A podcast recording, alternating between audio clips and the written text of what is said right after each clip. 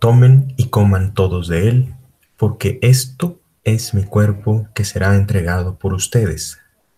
Tomen y beban todos de él, porque este es el cáliz de mi sangre, sangre de la alianza nueva y eterna, que será derramada por ustedes y por muchos para el perdón de los pecados.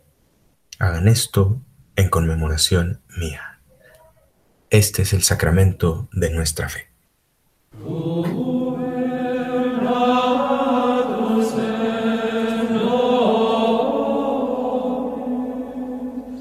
Aquí Emilio y sean bienvenidos a Apologética para Gentiles. El día de hoy estamos conmemorando la última cena del Señor con el, el primer episodio de Pascua, donde estaban reunidos los apóstoles y él, comieron y vivieron, y pasaron dos cosas muy interesantes. Primero, estableció la Eucaristía, y segundo, el sacerdocio. Para citar el Catecismo de la Iglesia Católica, párrafo 271, la Eucaristía es el sacrificio mismo del cuerpo y de la sangre del Señor Jesús, que Él instituyó para perpetuar en los siglos hasta su, hasta su segunda venida. El sacrificio de la cruz, confiada así a la Iglesia el memorial de su muerte y resurrección. Es signo de unidad, vínculo de caridad y banquete pascual en el que se recibe a Cristo, el alma se llena de gracia y se nos da una prenda de la vida eterna. Y para hablar, para levantar el velo y surcar juntos un nuevo horizonte, en este especial de Pascua tenemos a dos invitados de super lujo. El primero ya lo escucharon, Padre Tadeo, ¿cómo estamos? ¿Qué tal? Muy eh, buenos días, tardes, donde digo, ya sé que lo estén escuchando cuando sea, pero estamos bien, muy bien, gracias a Dios, contentos de poder participar una vez más y de explicar este misterio tan espectacular que va a ser la Eucaristía. Muy bien, muchas gracias, Padre. Rafa, ¿cómo estás? Muy bien, Emilio. Muy bien. ¿Ustedes qué tal? Yo no me quejo mucho. Mucha tarea, pero de ahí en más todo, todo muy bien. Ah, claro, esto lo estarían escuchando, o bueno, tenemos la perspectiva que lo escuchan en Semana Santa, pero cuando lo grabamos yo tenía mucha tarea. no, está bien. Como siempre, para mí es una gran alegría poder compartir con, contigo, con el Padre Tadeo y con toda la audiencia de Apologética para Gentiles. Perfecto. ¿Les parece si iniciamos? Adelante. Claro. Ok. Padre, esta pregunta es para usted. ¿Qué sucedió el jueves que hace que ese día sea cuando se estableció la Eucaristía y el sacerdocio y no el viernes cuando fue la verdadera pasión? Me alegra que me hagas esta pregunta porque precisamente así suelo empezar eh, planteando esta eh, aporía aparente, ¿verdad? Porque quizá nunca lo hemos pensado. Fíjate, la, definición que dijiste, eh, que es del catecismo, dice que es el sacrificio mismo del cuerpo y la sangre del Señor Jesús para perpetuar el sacrificio de la cruz. O sea, está hablando, o sea, la misa o la Eucaristía es el sacrificio, el único sacrificio de Cristo, ¿no? Entonces ya está. Dice, ah, bueno, o sea, a fin de cuentas la misa, podríamos decir, quizá no es del todo correcto lo que estoy diciendo, pero la misa es la cruz, sí. Entonces siempre les digo, oye, ¿qué sucede? Qué curioso que el jueves, o sea, la, cruz fue el viernes santo, el jueves santo, o sea, el día anterior, la noche anterior, Jesús instaura la Eucaristía y dice, esto es mi cuerpo, esto es, este es, esta es la sangre de mi sacrificio. Entonces, eh, momento, momento, si todavía no ha pasado el sacrificio, ¿qué rollo? O sea, ¿por qué está diciendo, o sea, no dijo esto significa, esto es como un adelanto, no, no, no, esto es mi cuerpo que será entregado, o sea, lo dice tal cual, ¿no? Em, entonces, e, esto va a hacer que, que precisamente la Eucaristía tenga mucho sentido porque es la manera en que Jesús quiso perpetuarlo en los siglos. Y te fijas, perpetuar no es nada más para adelante, también para atrás. De alguna manera, la Eucaristía lo que va a hacer, esto quizá no es del todo así la explicación más del catecismo que te vas a encontrar, pero a mí me gusta explicarlo así, es como si Jesús hubiera querido encapsular en el fuera del tiempo el sacrificio de la cruz para que pudiera perpetuarse tanto para adelante como para atrás, es decir, para que todos los seres humanos de toda la historia, de todos los lugares, pudiéramos participar de ese sacrificio. Eso es la Eucaristía y es espectacular, Emilio. Por eso la instituye un día antes. Ok, entonces nosotros seguimos participando de, del sacrificio mismo de Jesucristo en la cruz, ¿no? Sí es. Y también podríamos decir que Adán entonces sí fue también para atrás.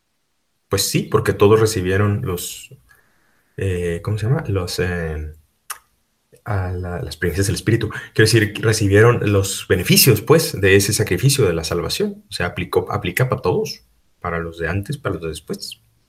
Que mañana, bueno, en el episodio que escucharán, que saldrá mañana, podrán ver eso mismo de lo que estamos hablando, la redención. El por qué y para qué el sacrificio en la cruz. Pero continuemos con la Eucaristía. Rafa, este, pregunta para ti. ¿Podrías mencionar a grandes rasgos la historia de la salvación? Para poder entrar en contexto aquí. A grandes rasgos. nunca, nunca he sido breve, no es una de mis cualidades. Pero sí, claro que, claro que podemos. El- la historia de la salvación encuentra su culmen en la obra redentora de Jesucristo, que encuentra su culmen en la Eucaristía, que es la manera de hacer llegar la redención a todos los, a todos los hombres. Entonces, ¿cómo empieza esta historia? Como mencionaba ya hace un instante preguntándole al Padre, "Oye, y Adán, sí, bueno, empieza desde la misma creación. El mismo acto creador de Dios ya, ya es parte de esta historia, ¿no? De nuestra historia, nuestra relación con Él. Entonces, pues allí hay un episodio clave que es la creación del hombre y la caída del hombre, ¿no? El hombre que con su libre albedrío ha caído y pues eh, eh, encontrará, digamos, la redención, porque él no podía redimirse a sí mismo, con Jesucristo. Entonces, claro, para entender lo que Jesucristo está haciendo en la última cena, hay que remontarse un poco a esa historia, a esa caída, que es un alejamiento voluntario del hombre de Dios, pero no solo un alejamiento, sino que ha tenido un efecto profundo en, el, en la naturaleza humana, en el, en el cuerpo, en el alma. Y bueno, el Señor nunca abandonó al hombre. Desde Génesis 3.15, después de la caída, vemos la promesa de la salvación. Y de ahí en adelante toda la Sagrada Escritura nos va a narrar este, este caminar de Dios con el hombre para buscarlo, para atraerlo hacia sí. Y eso es lo que nos va a narrar básicamente la Sagrada Escritura en el Antiguo Testamento, ¿no? Eh, un, caminar de cómo Dios cada vez va acercándose y, y atrayendo al hombre y manifestándose y revelándose y preparando nuevamente para, o más bien disponiendo a los hombres para la encarnación de Jesucristo. Entonces, pues podríamos ver allí la historia de Adán, la historia de Noé, la historia de Moisés, de Abraham, de David, de los reyes, de los exilios, hasta, hasta a los profetas que anunciaron también la, la venida de un, de un especial, ¿no? Entonces, en Jesucristo encontraría culmen todo eso. Ok, entonces, ¿qué tiene que ver que se haya, que haya habido una caída con la plenitud de los tiempos y digamos el misterio pascual que lo vemos concentrado en nuestros días en la Eucaristía? A ver, ¿qué tiene que ver la caída con la Eucaristía? Sí, Yo digo algo- básicamente. Digo algo y se lo paso al padre. El- una cosa bien interesante, ¿no? En la caída se nos narra en Génesis 3, Génesis 2 y Génesis 3, que había una prohibición de comer de un fruto. Y el hombre no observó esa prohibición y comió, y así fue la caída. Y por algún medio misterioso el Señor ha querido redimirnos de aquello comiendo. Entonces es como caímos por comer de lo que no teníamos que comer. Si queremos ser salvados, tenemos que comer de lo que sí tenemos que comer. Por, por hacer una, un- solamente una introducción, pero preferiría pasarle al padre Tadeo el balón para esta respuesta. No, muy bien, efectivamente, es una manera interesante de verlo también, muy bíblica de, de- de precisamente la redención se opera así como el que fue, el que en un árbol venció, dice, un prefacio de la misa eh, sobre la cruz, el que en un árbol venció, en un árbol fuera vencido, ¿no? Entonces también en el caso de la comida, pero yo creo que es, sobre todo, es, a mí me gusta más la idea de la eh, perpetuación, o sea, precisamente yo a veces me pregunto, si quizá esto no es del todo teológico, pero es un pensamiento, eh, vamos a pensarlo así. mm, eh, si es ese acontecimiento de la cruz, esa salvación, ok, podemos decir que nos alcanza a todos porque el sacrificio de Dios es eterno, ¿no? Pero de todas maneras, Dios quiere, por eso instituyó los sacramentos, que realmente podamos estar allí, o sea, que realmente podamos participar. Yo les digo, ¿cuánta gente habrá estado presente en el acontecimiento de la cruz? Este, o sea, en esa necesidad de redención, pues estarían ahí los, pues eh, unos eh, cuantos, ¿no? Estaba María, el discípulo amado, y, unos cuantos eh, fariseos y, doctores de la ley y algunos soldados romanos, pero no habría muchísima gente. Es increíble que la plenitud de los tiempos haya faltado tanta gente, ¿no? O sea, es un acontecimiento que tendría que estar ahí lleno. y entonces nosotros, todos somos pecadores, todos necesitamos de la redención. Entonces es la manera de conectarlo, ¿sabes? Porque si no, quedaría como muy abstracta. O sea, ah, claro, una cosa que sucedió hace cientos de años, miles de años, este, dos mil años más o menos, eh, es algo que te salvas los pecados de ahorita. Y tú dices, ah, pues está bien, ¿no? Yo le creo, pero, pero realmente, ¿cómo sucede? Bueno, es que estamos conectados con ese misterio gracias a la Eucaristía, si te das cuenta. O sea, no es una cosa que pasó y que ya se quedó en el pasado, sino es una cosa que está actual, continuamente, continuamente la Eucaristía está redimiendo al mundo, Emilio. ¿Te das cuenta? Alguna vez en una clase nos explicó que el momento de la Eucaristía es como si estuviéramos como en una cápsula de tiempo. Sí. Como si nos hubiéramos metido en una cápsula del tiempo y, y fuéramos directamente a ese mismísimo momento sí. donde estaba María llorando los pies de la cruz y poder acompañarla, es en ese momento en el que, se, que nos arrodillamos en misa, si no han ido a misa, los invito a que vayan a misa, si no son católicos, los invito a que vayan para que presencien este momento, que es cuando... Si no son católicos, los invitamos a ser católicos.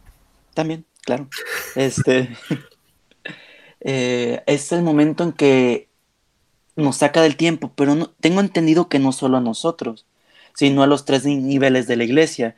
A la iglesia triunfante, que es la que ya está en el cielo, la iglesia purgante, que es la del purgatorio, y la iglesia peregrina, que es la que está aquí en la tierra.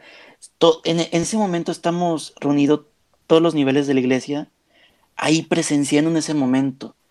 Eh, tengo entendido que para eso es la perpetuación, ¿es correcto? Así es. Por eso te digo, es una manera de explicarlo. Teológicamente, creo que ningún padre de la iglesia ha hablado jamás de esto. Y espero que no me acusen ante el santo oficio de herejía. Pero este, es una manera de entenderlo, o sea, para que sea más fácil decir, es como si tú viajaras místicamente a ese momento, aunque en realidad no es eso, porque en realidad es precisamente lo que hace la Eucaristía, a mi gusto, es sacarla del tiempo. Y, y los que participamos en la misa, pues también nos saca del tiempo para que toda la humanidad de todos los tiempos y todos los lugares está ahí reunida, Emilio. Es como, eh, también hay otra forma de verlo, los que estén familiarizados con la física cuántica y estas cosas, y Einstein, la relatividad. Y Rafa, ingeniero. Em, hay una teoría que dice, bueno, que la gravedad en realidad más, más que una fuerza gravitacional, lo sé, es por eh, una especie de curvatura en el tiempo y el espacio que hace que todo termine girando hacia un punto, ¿no?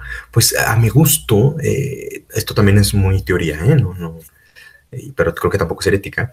Eh, es como si la Eucaristía fuera ese hoyo negro, ¿verdad? Que nos atrae a todos hacia sí. Y, lo dice Jesús, cuando sea exaltado, ¿sí? hablando de la cruz, atraeré a todo, a todos hacia mí, ¿no? O a todas las cosas, a todos. Entonces, de alguna manera es como un gran hoyo negro, porque en ese momento la historia se tuerce al entrar eh, la redención en contacto con el tiempo y, sí, pero de alguna forma sí. O sea, en la misa estamos presentes todos los de todos los tiempos y de todos los lugares. O sea, en misa está presente tu abuelita que se murió, está presente Abraham, está presente este, los santos del Antiguo Testamento, está presente los, eh, todos, todos, todos, de todos los tiempos y de todos los lugares. Nada más aquí destacar la importancia de que cuando nos arrodillamos en misa nos estamos arrodillando directamente a los pies de Jesús. Rafa, ¿quieres agregar algo aquí? Ya que tú eres ingeniero y tienes conocimientos de lo que mencionó el padre Tadeo. No, de física cuántica preferiría no, entrar a ese tema, al menos en el podcast de hoy. Pero es que esta idea es el misterio de la misa. Cuando, cuando digo misterio, quiero recordar la, la definición que hace Scott Hahn, ¿no? Dice Scott Hahn, algo, cuando hablamos de fe, un misterio no es aquello inexplicable, es aquello que es más bien inagotable. Entonces, la misa es un misterio, es inagotable. Y cuando hablamos de este misterio y de que está presente siempre, es, increíble. Yo creo que por eso hay una conexión entre Jueves Santo, Última Cena, y luego la cruz en el Calvario el Viernes Santo, y luego la resurrección el, domingo. y lo que hace el Señor es hacer de esto que parecen tres eventos uno solo. bueno, y no solo eso, podríamos extenderlo incluso hasta su ascensión a los cielos y hasta el envío del Espíritu Santo. Y de hecho, si queremos, pues desde su misma encarnación, ¿no? todo es la misma obra de la redención. Pero sí encuentra su culmen y por eso la iglesia lo celebra con altísima solemnidad en, el triduo pascual, encuentra su culmen en allí, en la última cena, en el Calvario, en la resurrección. Entonces, lo que el Señor hace en la última cena, al instituir la Eucaristía, es unir este acto al sacrificio de la cruz. De manera que los que participamos en la misa, independientemente de cuántos siglos hayan pasado de aquel acontecimiento, podemos recibir los beneficios, los efectos del sacrificio de Cristo en la cruz por medio de la participación en la Santa Cena, en la Eucaristía. Pero es que esto también nos llevaría a hablar, por ejemplo, de la ascensión del Señor, porque en la ascensión del Señor, digamos que le presenta, no sé si oficialmente sea el, término así como oficialmente al Padre su sacrificio, y está presente continuamente ofreciendo ese sacrificio ya a, digamos, Dios dijo a Dios Padre, eh, el sacrificio de su naturaleza humana, por decirlo de alguna manera, a favor de todos los hombres.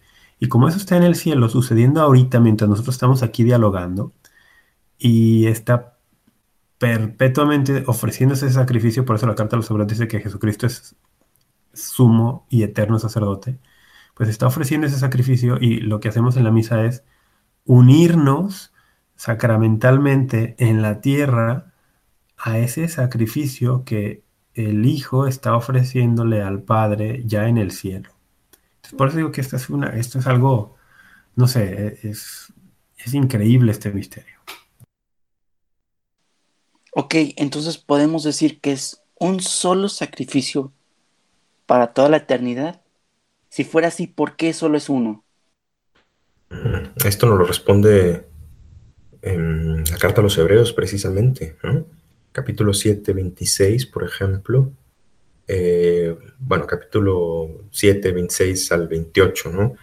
Eh, los sacerdotes, dice, eh, hablando, nos convenía que el sumo sacerdote fuera santo, inocente, inmaculado, está hablando de Jesús, que no tiene necesidad de ofrecer todos los días, como aquellos sumos sacerdotes, primero unas víctimas por sus propios pecados y luego por los del pueblo. Porque esto lo hizo de una vez para siempre cuando se ofreció a sí mismo. ¿sí? Entonces, ¿qué está hablando? Está hablando de los sacerdotes judíos que ofrecían todos los días eh, sacrificios por el perdón de los pecados. ¿Pero por qué los tenían que hacer todos los días? Pues porque no, pues porque no eran tan no eran muy eficaces, pues, o sea, no por mala onda, pero pues es que no, por más que quiera un hombre hacer un sacrificio en redención de los pecados, por más bueno que fuera y por más cosas, pues no alcanza ni para uno, Emilio. Entonces, eh, los judíos, pues, eh, obviamente siguiendo el mandato de Dios, ofrecían todos los días sacrificios como imagen, pero en realidad esos sacrificios no tenían el poder. En cambio, Jesús al ser Dios, una vez para siempre basta para todos los pecados de toda la humanidad, porque si no, no sería Dios, ¿sabes? O sea, si Jesús tuviera que repetir, pues es como, saben que ya se me acabó la gracia, este, voy a tener que hacer otra cruz, ¿no? Porque pues ya, fíjate que con lo que hizo fulanito ya se, se la agotó, ¿no? Y dices, ay Dios, ¿qué vamos a hacer? No, no se preocupen, ahorita bajo a la tierra y hago otro sacrificio. No, o sea, Jesucristo es una vez para siempre porque su poder, o sea, el poder salvador de la cruz es inagotable, es infinito, porque es Dios. Por eso, una sola vez. Si lo repitiéramos, estaríamos en problemas. Rafa, ¿quieres añadir algo? Sí, el...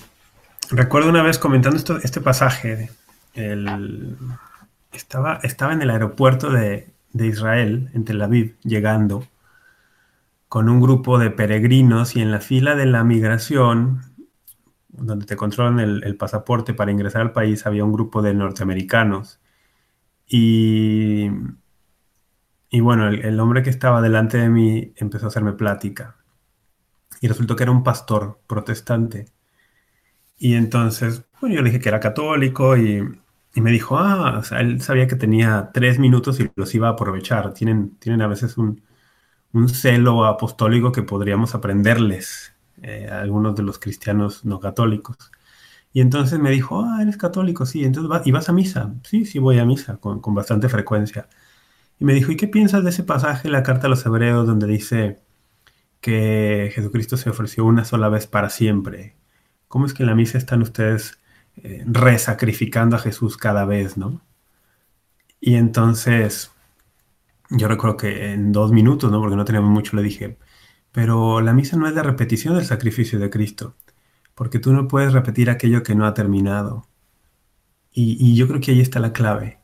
El, el sacrificio del Señor, al ofrecérselo al Padre, digamos, es el mismo sacrificio, el de la cruz, que el que le ofrece al Padre en el cielo. Entonces, no puedes repetir aquello que no ha terminado si yo voy al gimnasio, para poner un ejemplo muy, muy terrenal, y me dice el instructor, bueno, tienes que hacer una serie de 15 repeticiones. Bueno, ¿cómo sé que terminé la primera y, voy a la segunda? Bueno, justo eso, porque ya subí la barra y la bajé, ya terminé. Entonces puedo hacer la segunda, entonces puedo repetir. Pero el sacrificio de Cristo no termina. Empezó en la cruz, se extendió Digo, vamos, empezó en la última cena, luego la cruz, la resurrección, la ascensión al cielo y está allí en el cielo ofreciéndose constantemente.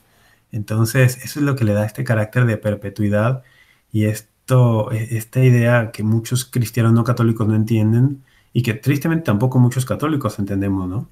Que una vez el padre me lo decía, es que es una sola misa realmente, o sea, es una misa. Justo en estos, en estos contextos de, de, quizá no poder participar los fieles en la celebración en algunos lugares por las epidemias virales, etcétera, eh, decíamos, bueno, es que con que si hubiese celebrado solamente aquella vez eh, en la Santa, en la última cena, en el Calvario, y ya, sería suficiente, pero el Señor ha querido eh, instituir un medio físico sensible también para todos los que venimos después, ¿no? Pero incluso hoy, o sea, hoy con una sola misa que esté celebrando en el mundo, estaremos unidos. Pero incluso no es que, es que todas las misas son la misma misa. Eso, es unión con el único sacrificio eterno, perpetuo de Cristo. Pues eso, es lo que querría añadir. Vaya, ¿y qué terminaste con el pastor? ¿En qué quedaron? bueno, mucho, le tocó ya entrar a él a controlar pasaporte, a mí también.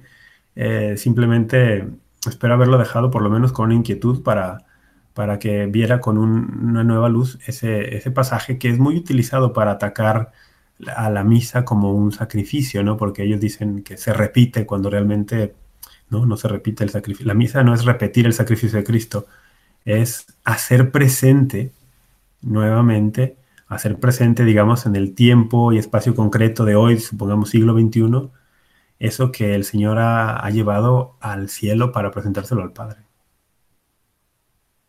Gracias, Rafa. Eh, ok, entonces, el que ofrece el sacrificio es el propio Cordero, Jesús. Claro que sí, por supuesto, es el mismo Cristo.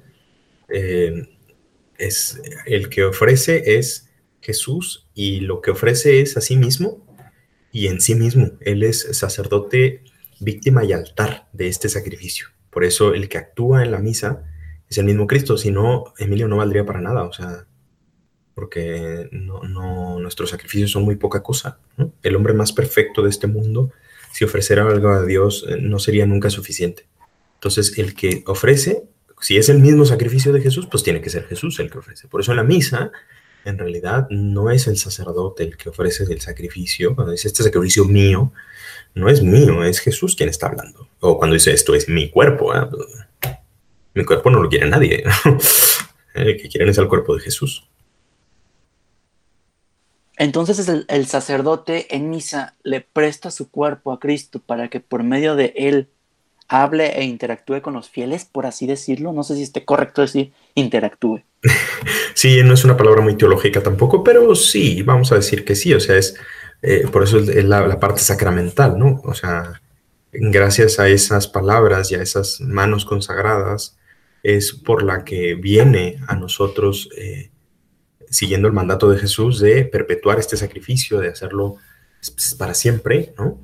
Este, utiliza esa humanidad de nosotros como lo hizo en ese aquel momento, siendo, teniendo ese, cuando en su vida terrena, ¿no? O sea, en, el cuerpo de Cristo, digamos, el, el, Cristo de Jesús que andaba por ahí, ¿no? Del mismo modo, pues los sacramentos eh, precisamente hacen eso, ¿no? O sea, a través del sacerdote, Jesucristo actúa porque quiere, podría no hacerlo, pero es parte de esa economía divina y humana a la vez, o sea, que, que Jesús eh, nos conoce y eh, Jesús es hombre y bueno, es un tema de antropología tremenda, pero sí. Mañana hablaremos, bueno, en el episodio que van a escuchar el día de mañana, hablaremos un poco más de la redención y de por qué Jesús tuvo que hacerlo así y no pudo haberlo hecho otro hombre. Así que, pequeño spoiler. Nada más para que se queden. Más, más bien pequeño tráiler, no sé, para que se queden al de mañana. Es como un tráiler, sí. Sí. Ok. Nos remontamos a la misa y explicamos que la misa, eh, más bien que en la Santa Misa a la que vamos todos los domingos, o los que vayan toda la semana, o los que vayan el viernes, lo que sea, cuando vas a una misa, realmente estás yendo a una única misa. Ok. Ahora partimos de que ahí se ve la Eucaristía, que es una hostia y vino.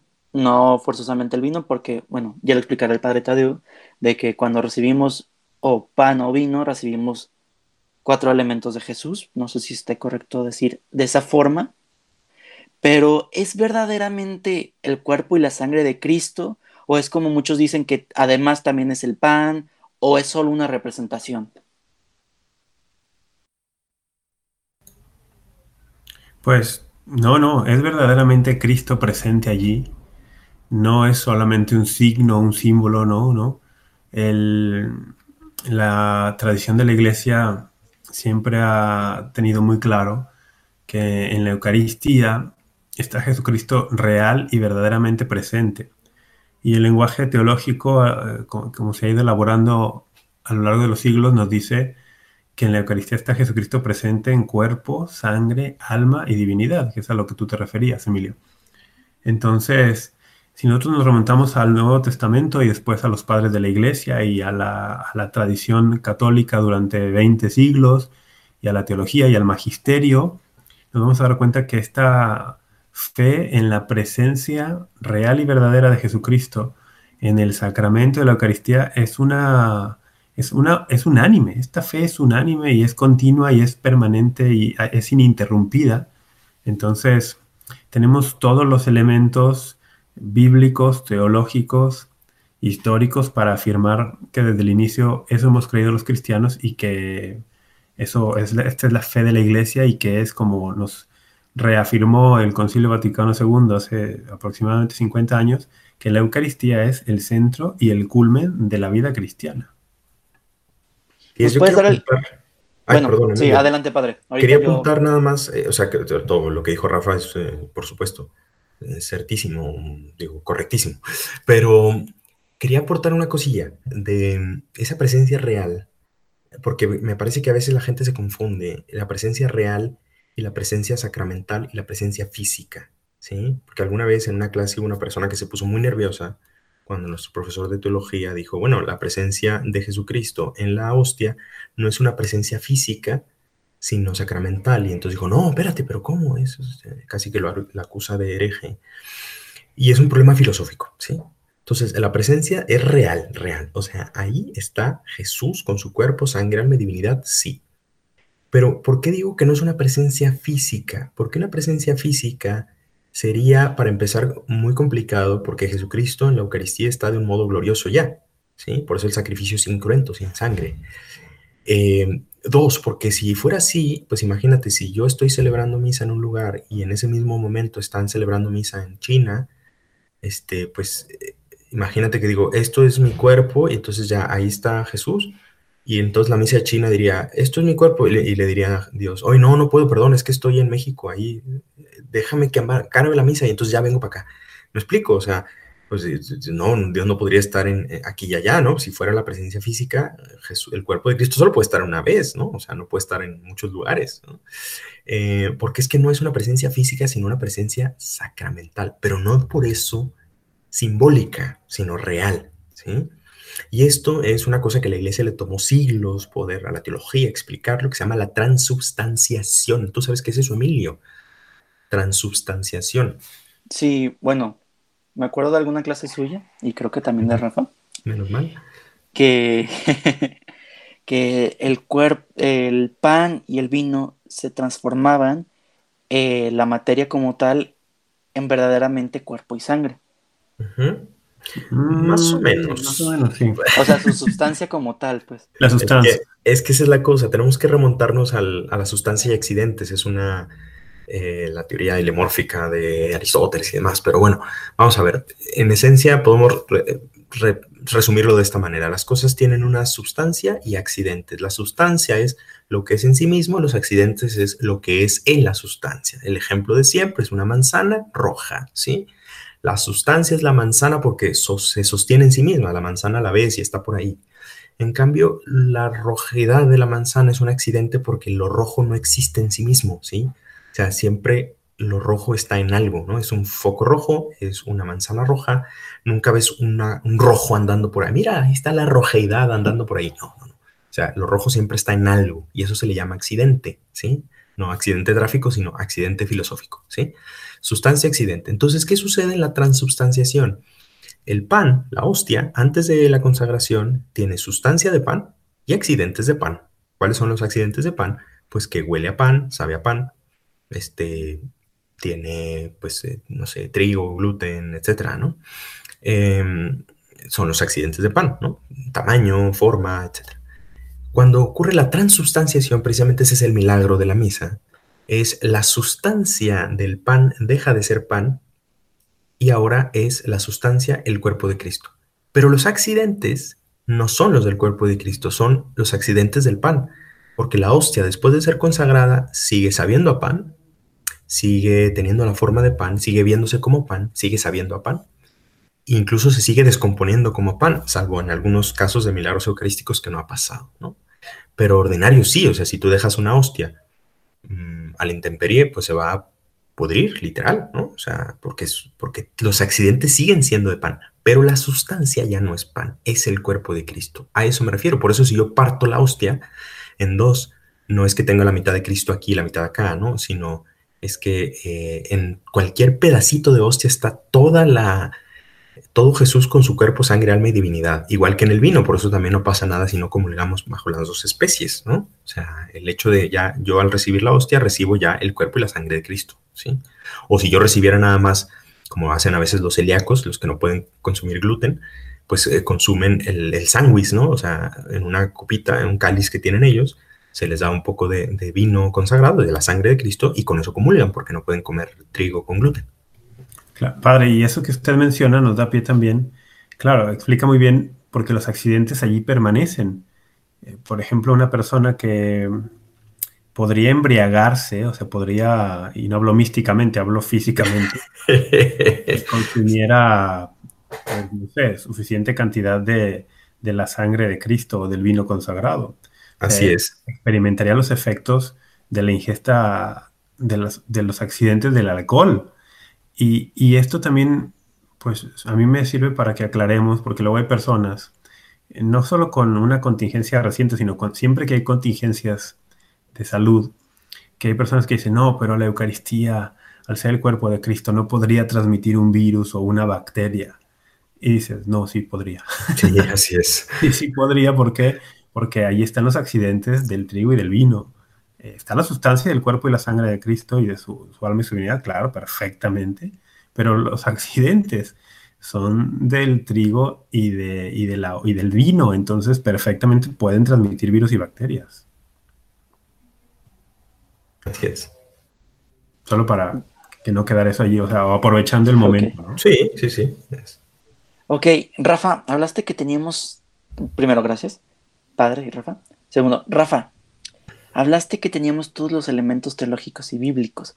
¿Puedes mencionar algo, dónde está instituido en la Biblia este sacramento y cómo es que en la Biblia dice que es cuerpo y sangre de Cristo en algún otro? Sí, claro. De entrada, podrías hacer un recuento por todo el Antiguo Testamento donde el Señor fue, digan, dejándonos pistas por usar un lenguaje muy coloquial. ¿Cómo cuál? Le llamamos, le llamamos prefiguraciones De, de esto, de, ya desde el Génesis con el árbol de la vida. Pero luego, pues más adelante vamos a ir encontrando bellísimas, por ejemplo, en el, en el, en el libro del Éxodo con Moisés, eh, con el Cordero Pascual, el Cordero sacrificado en la Pascua para liberarse de la décima plaga, que no solamente bastaba con sacrificarlo y con tomar su sangre para marcar las puertas y los dinteles de las casas, sino que había que comer la carne del Cordero sacrificado. Eso se puede leer en Éxodo capítulo 12. Pero luego también en el mismo libro del Éxodo está la prefiguración del el alimento este misterioso del maná, con el que de manera milagrosa fue alimentado el pueblo también durante años en el desierto, y que al cual el Señor mismo refiere también en el capítulo 6 del Evangelio de San Juan. Eh, refiere a ese, a ese alimento, dice, sus padres comieron el maná del desierto y murieron, pero el que coma de este, de este pan que yo le daré no morirá. Entonces, por ejemplo, te decía yo, hay que ir al Antiguo Testamento para ver un montón de prefiguraciones. Y luego ya en el Nuevo Testamento vamos a ver muy, muy claramente en, en, el capítulo 6 de San Juan, donde el Señor está en la sinagoga en Cafarnaum enseñando un sábado, y allí viene lo que algunos biblistas llaman el discurso del pan de vida, donde el Señor justamente dice que aquel maná era una prefiguración del verdadero pan que Él va a dar y que ese pan es su carne. Y, también unido a otros pasajes del Nuevo Testamento, pues vemos que Él es el verdadero Cordero de Dios, que se ofrecerá a sí mismo, pero como sucedió en la primera Pascua, nosotros los cristianos también llamamos Pascua al, al, ofrecimiento voluntario de Cristo. Pues en la primera Pascua no bastaba sacrificar el cordero, sino que había que comerlo. Pues en la nueva Pascua no basta el sacrificio de Cristo en la cruz, sino para que te apropies de esa redención tienes que comer, comer al cordero. Y, y por eso vamos armando de aquí y de allá toda esta enseñanza, ¿no? Jesucristo es el cordero, San Juan Bautista se refiere así a él. Luego él nos habla en Juan 6 de, de, la realidad de la necesidad de comer su cuerpo y su sangre para la resurrección y para la vida eterna. Y luego, pues claro, llegamos ya a la institución como tal en los pasajes evangélicos que nos narran la última cena, donde el Señor inequívocamente ha dicho, tomen, coman, este es mi cuerpo, tomen, beban, esta es mi sangre de la nueva alianza. Entonces tenemos todos los elementos bíblicos para afirmar esto. Gracias, Rafa. También ahorita mencionaste que era necesario comer de ese cordero para poder participar de ello. Es lo que decimos, corríjame si estoy mal, padre, eh, que participamos en, el, en, la Pascua, en el triduo pascual. No me acuerdo cómo lo habíamos mencionado en otros episodios pasados. Y qué efectos tiene. O sea, aquí podemos escuchar algo de una nueva alianza. ¿Quién quiere contestar? ¿No? ¿Quién contesta? ¿Padre? el padre, puede ser que el padre conteste. No, ok, muy bien. A ver, pero no te entendí muy bien. Tú dices, o sea, aquí es la nueva alianza, claro, o sea, están las palabras eh, del mismo Jesús, o sea, por, por esos signos que dijo Rafa, que en el Antiguo Testamento es el cordero, porque el cordero, porque te acuerdas que en el Éxodo, que es lo que sacrificaron, un cordero, ¿no? Este, pero este es el nuevo éxodo, es que está conectadísimo con tantos signos, Emilio, que no terminaríamos nunca. Pero la idea es que sí, o sea, lo que está celebrando Cristo está sellando la nueva y eterna alianza en el sacrificio de la cruz. Lo que sucede otra vez es que la Eucaristía nos hace posible participar de ese sacrificio que y por lo tanto participar de esa nueva y eterna alianza, no pasivamente, sino activamente, Emilio porque esto es lo más maravilloso de la Eucaristía. La Eucaristía y la misa no es nada más ser espectadores del sacrificio de nuestra redención, sino es ser partícipes de ella, es decir, lo que va a hacer la misa, y esto es la espectacularidad que tiene, es que nos va a unir al sacrificio de Cristo en la cruz. No nada más lo vamos a ver, sino vamos a ser parte de Él. Esto es espectacular, Emilio. ¿No lo entiendes? Sí. Porque Bueno, todo lo que tú y creo. yo hacemos, todo lo que tú y yo hacemos, se hace uno con Cristo en la, en la patena, es decir, en el platito que tiene el sacerdote donde pone la hostia. ¿sí? Se llama patena. Pues todos, todos tus afanes de hoy, este podcast, los que nos están escuchando, todo lo que nosotros podemos ofrecerle a Dios, nuestro día, nuestro esfuerzo, nuestra eh, ir al gym, eh, hacer la tarea, eh, eh, lavar los trastes, eh, una buena película, un paseo, lo que sea, todo, todo, todo, todo. Se lo puedo ofrecer a Dios, pero ¿cómo se lo ofrezco? Precisamente a través de Cristo. En la misa, nuestro sacrificio toma forma y se hace perfecto delante de Dios porque se une al único sacrificio, el único sacrificio que ha habido en la historia, Emilio, es el de Cristo, el único que vale la pena. Todo lo demás que yo le ofrezco ahorita a Dios, este, no voy a fumar, este, no voy a beber, no voy a no sé qué, pues está bien, digo, échale ganas y pues, Dios entiende que tengo buenas intenciones, pero realmente donde se hace perfecto es cuando se une a Cristo en la cruz. Una figuración de ello es cuando el sacerdote agrega en, en el cáliz vino y una gotita de agua. Sí, algunos han visto ahí, digo, eso se hace porque así era el- en la antigüedad y, y- digo, así es. Pero, efectivamente es una manera de entenderlo, porque el agua se va a convertir en vino, ¿no? O sea, cuando Ajá. yo echo una gota de agua en el vino, esa agua ya no existe. Esa agua se hace parte del vino.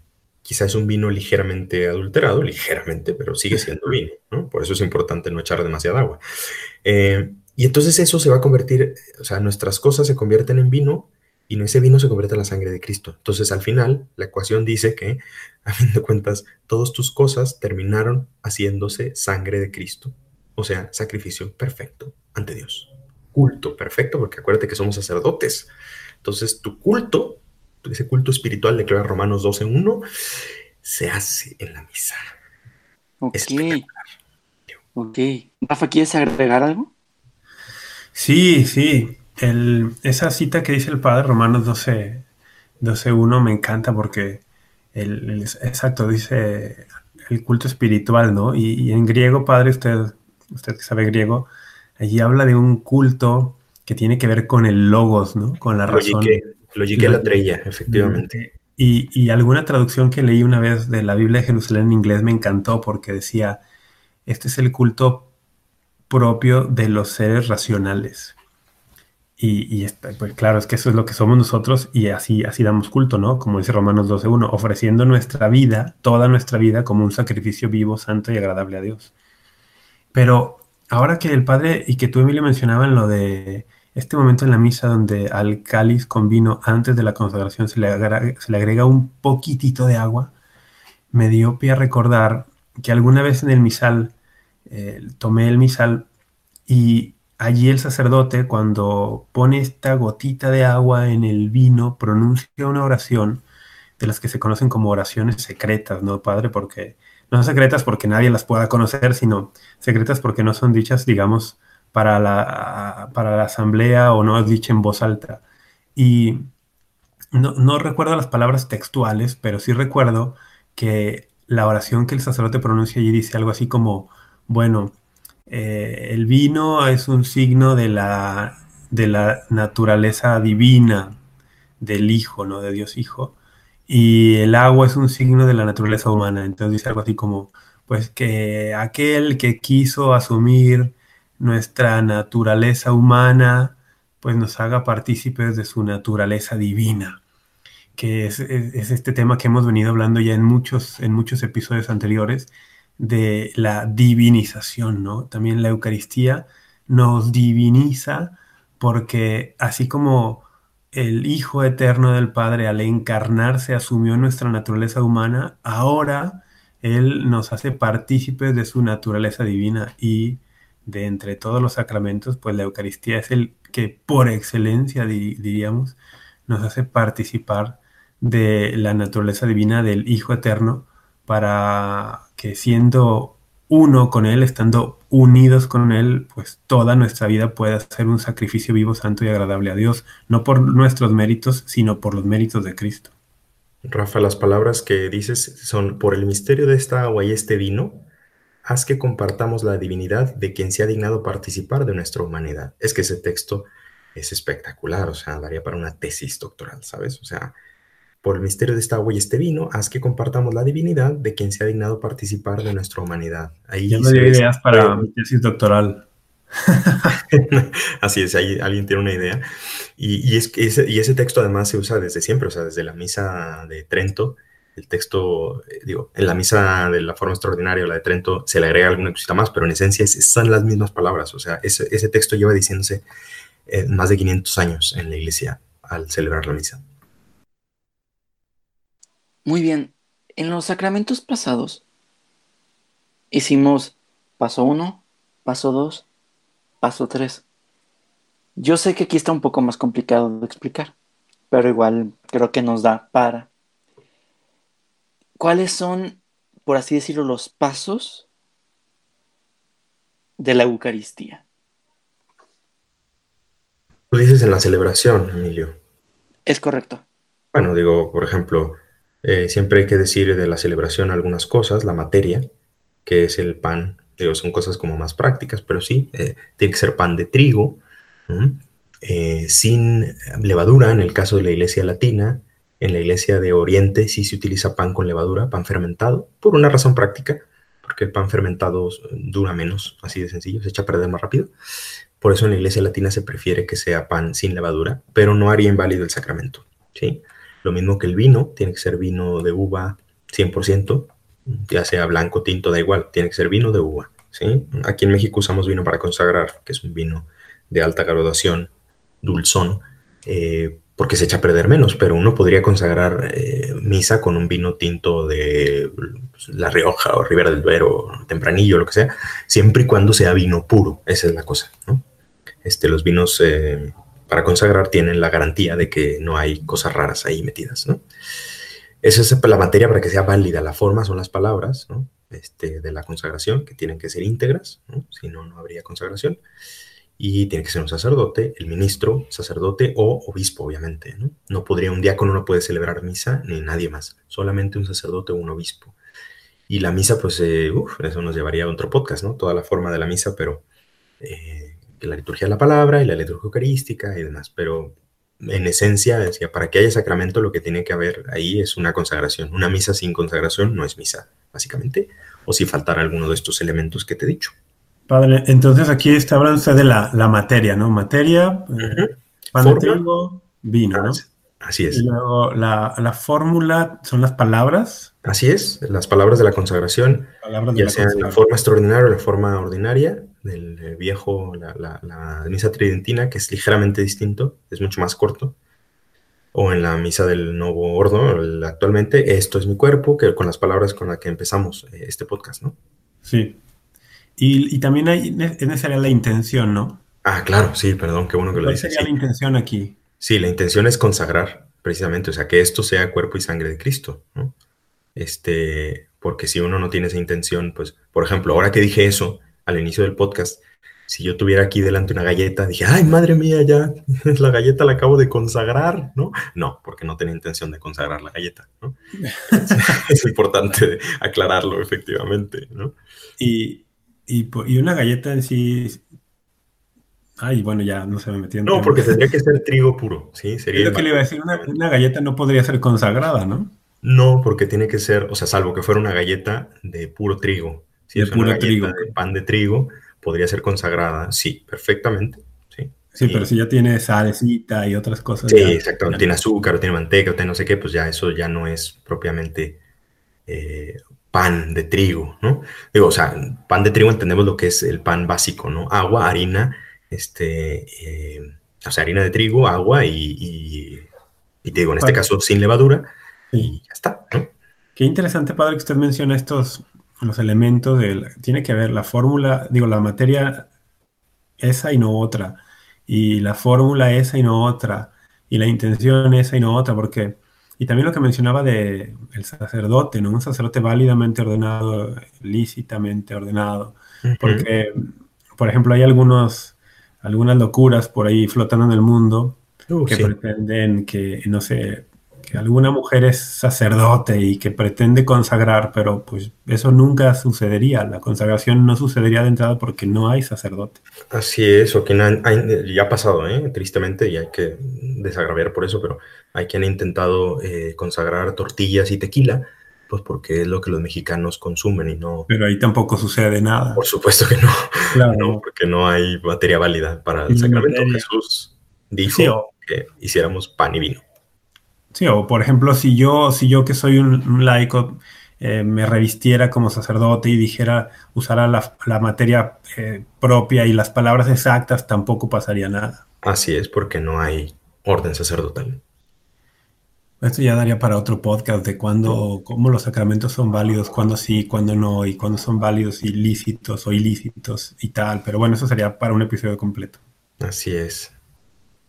De hecho, este, padre, al principio de este episodio dijimos que Jesús también instituyó el sacerdocio en la última cena, porque pues estamos conmemorando la última cena. Muy bien, sí. Así, vamos a tener un episodio completo del sacerdocio, pero así a grandes rasgos, ¿en qué momento, de qué forma y por qué es importante que la misa sea sacerdote? ¿Y en qué momento de la última cena lo, lo establece? Pues precisamente cuando dice, o como siempre, ya dijimos que es complicado decir exactamente cuándo, ¿no? O sea, realmente no es que hay un momento clarísimo, pero al hacer esas palabras de em, hagan esto en conmemoración mía, ¿sí? O estas cosas eh, háganlas siempre en mi memoria, hay muchas traducciones, ¿no? Este, pero lo, que, lo que está claro es un mandato. Jesús le manda a los apóstoles hacer esto eh, continuamente. ¿Sí? O sea, les está diciendo, no repitan, perdón, sino representen, hagan esto, ¿sí? En memoria mía, todas las veces que haga falta, ¿no? Y por eso es muy importante que se celebren misas eh, siempre.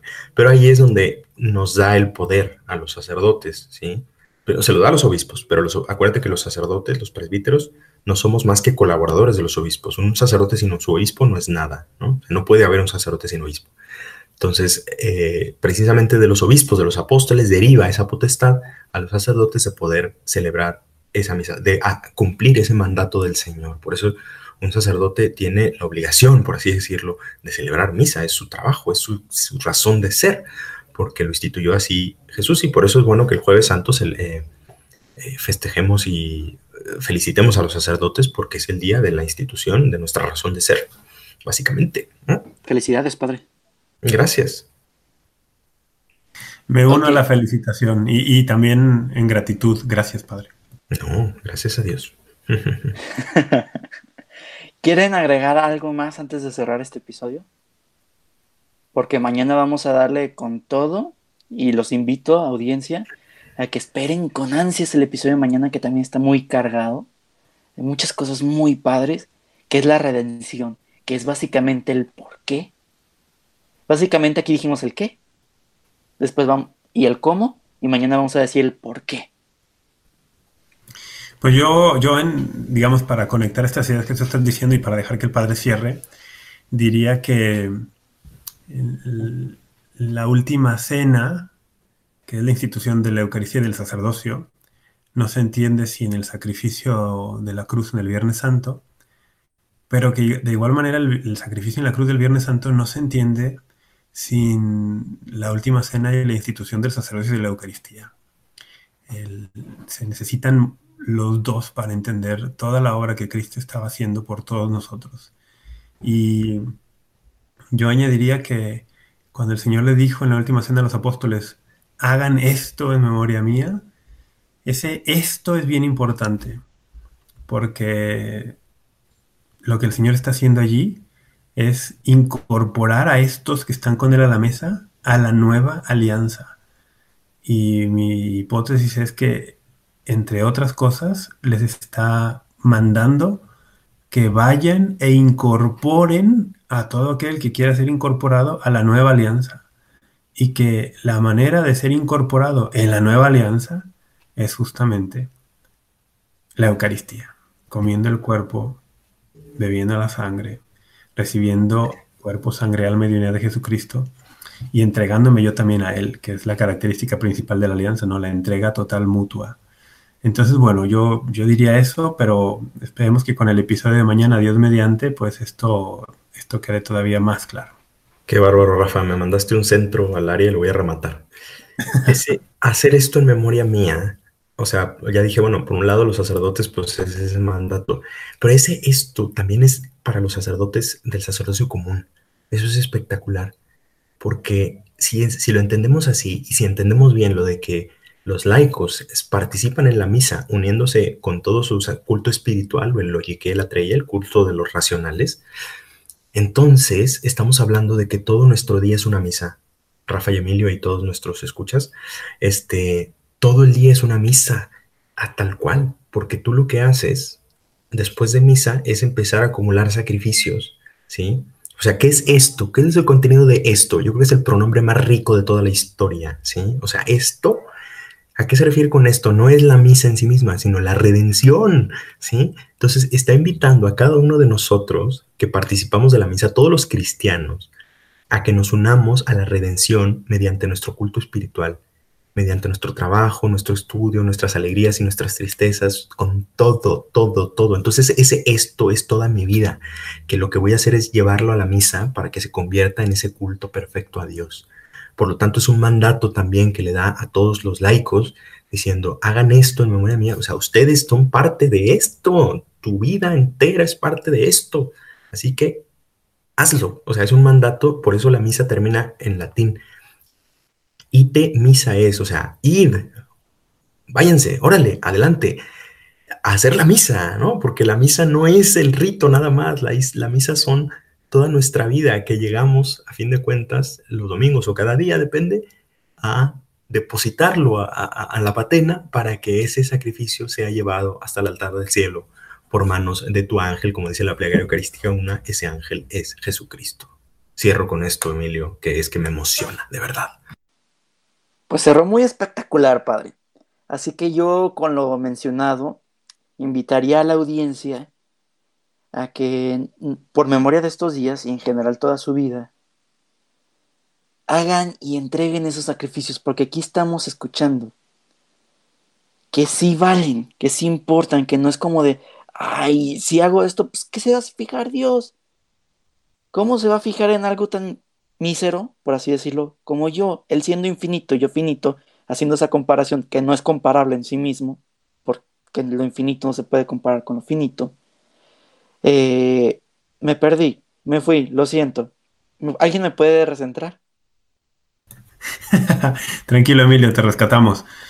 Que ofrezcamos nuestra vida a Dios, todo, aunque parezca pequeño, porque unido a Cristo, que es Dios infinito, puede tener un gran valor todo. Muchas gracias, Rafa. Eso lo cerraste muy bien.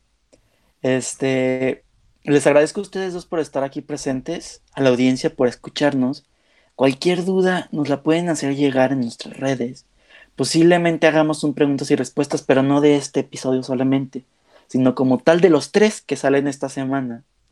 Que espero de corazón les alcance el tiempo para escucharlo, los hacemos directamente para ustedes, aunque si quieren claramente eh, preguntar algo sobre alguno de estos en específico, pueden hacerlo llegar y nosotros con gusto los responderemos.